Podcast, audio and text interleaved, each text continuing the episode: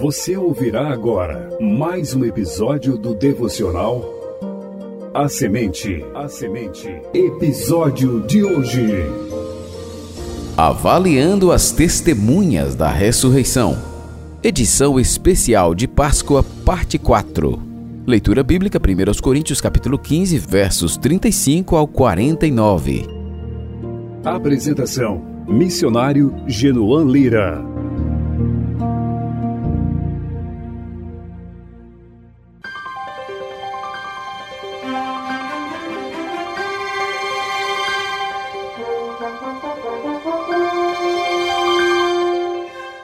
Será que as evidências das aparições de Cristo após sua ressurreição são confiáveis?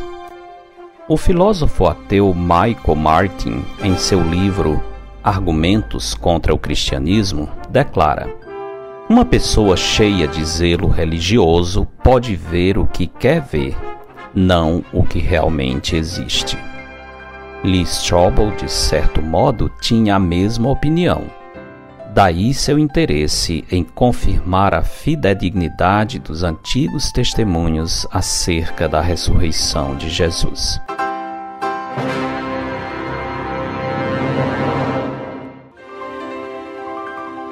Dessa vez, sua busca o levou ao encontro do Dr. Gary Habermas, que na época era professor e diretor do Departamento de Filosofia e Teologia da Universidade Liberty, nos Estados Unidos.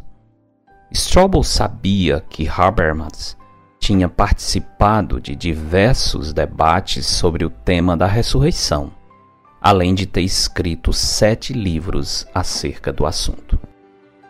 O jornalista estava chegando ao fim da sua jornada investigativa e, querendo ir direto ao ponto, pediu que o Dr. Habermas comentasse sobre o fato de que, no exato momento da ressurreição de Jesus, não havia ninguém dentro do túmulo a fim de confirmar o evento. E perguntou-lhe: Isso não é bastante para concluirmos que a ressurreição não foi um evento histórico? De jeito nenhum, disse o Dr. Habermas. A ciência se fundamenta em causas e efeitos. Não vemos dinossauros? Estudamos os fósseis. Não sabemos como uma doença se origina, mas estudamos seus sintomas. E prosseguiu: Quando examinamos as evidências da ressurreição do Senhor, precisamos ter certeza de duas coisas: que Jesus morreu e que posteriormente foi visto por algumas pessoas. Se estabelecermos esses dois fatos, podemos encerrar nosso caso, pois mortos normalmente não se comportam assim, disse o Dr. Habermas. Desde a entrevista com o Dr. Alexander Mitchell, Strobel estava convencido quanto à morte de Jesus, mas não estava convencido quanto à veracidade das aparições do Cristo ressurreto. Para o Dr. Habermas, a investigação deveria levar em conta o fato de Paulo, ao escrever a primeira epístola aos Coríntios, ter afirmado duas vezes que viu Jesus vivo após a sua morte. Focando em 1 Coríntios 11, o Dr. Habermas demonstrou que as palavras escritas nos primeiros versículos vinham de um credo cristão Habermas mostrou claramente que Paulo, além de afirmar que viu o Senhor, fez uma investigação cuidadosa sobre os fatos enquanto falava com os que tinham sido testemunhas oculares. Em 1 Coríntios 15, Paulo termina sua lista de testemunhas dizendo que Jesus apareceu para mais de 500 pessoas de uma só vez. A esse respeito, Strobel fez questão de afirmar que os críticos desconsideram a validade dessa informação porque ela não aparece em nenhum dos quatro evangelhos. Entre os vários argumentos do Dr. Gary Habermas, ele chamou a atenção de Strobel para o fato de Paulo afirmar que muitos, dentre as mais de 500 testemunhas mencionadas, ainda estavam vivas. Isso significa que Paulo tinha conhecimento pessoal de alguns, ao mesmo tempo em que estava dando oportunidade para os duvidosos conferirem por si mesmos a veracidade das suas palavras.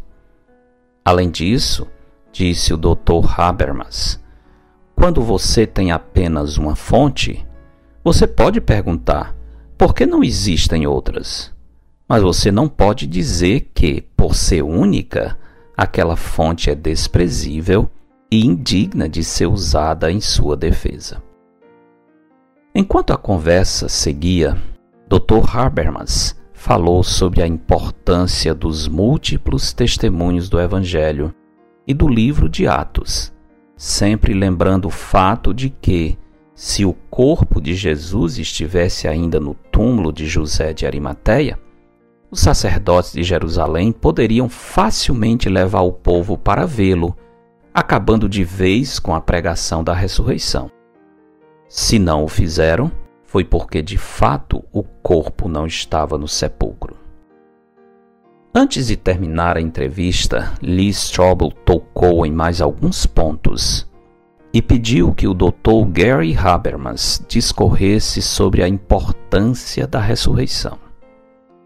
Para sua surpresa, o Dr. Habermas não falou, como esperado, sobre a centralidade da ressurreição para a doutrina cristã. Em vez disso, com semblante introspectivo, compartilhou com Strobel a mais triste ocorrência da sua vida: a morte lenta e dolorida da sua querida esposa Debbie, que em 1995 fora vítima de câncer de estômago. Enquanto seguia pelo vale da sombra da morte junto com a esposa, em seus momentos de maior tristeza, o Dr. Habermas se imaginava diante de Deus, fazendo a seguinte pergunta: Senhor, por que minha esposa está morrendo? E no pensamento, a única resposta que Deus lhe dava era esta: Gary, se eu ressuscitei meu filho há dois mil anos atrás, há uma resposta para a morte de Debbie em 1995. Lee Strobel percebeu como a certeza da ressurreição era a melhor resposta para o mais terrível dos inimigos, a morte. Ao concluir a conversa, o Dr. Habermas fitou fitou os olhos do jornalista e disse: Eu creio com todo o meu coração. Se a ressurreição existe, o céu existe. Se Jesus foi ressuscitado, Debe será ressuscitada. E eu também serei algum dia. Então, verei tanto a Jesus quanto a minha esposa. A argumentação intelectual tinha tocado na mente de Strobel, mas a aplicação prática da ressurreição no caso da morte da esposa do Dr. Gary Habermas mexeu com seu coração.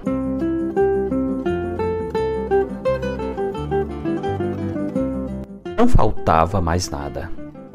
Strobel tinha resposta satisfatória para suas três perguntas iniciais chegara a hora de tomar uma posição sobre tudo o que tinha ouvido. O que ele iria fazer e como resolver o problema da sua esposa. Sabe o que ele fez? Amanhã veremos o final dessa história.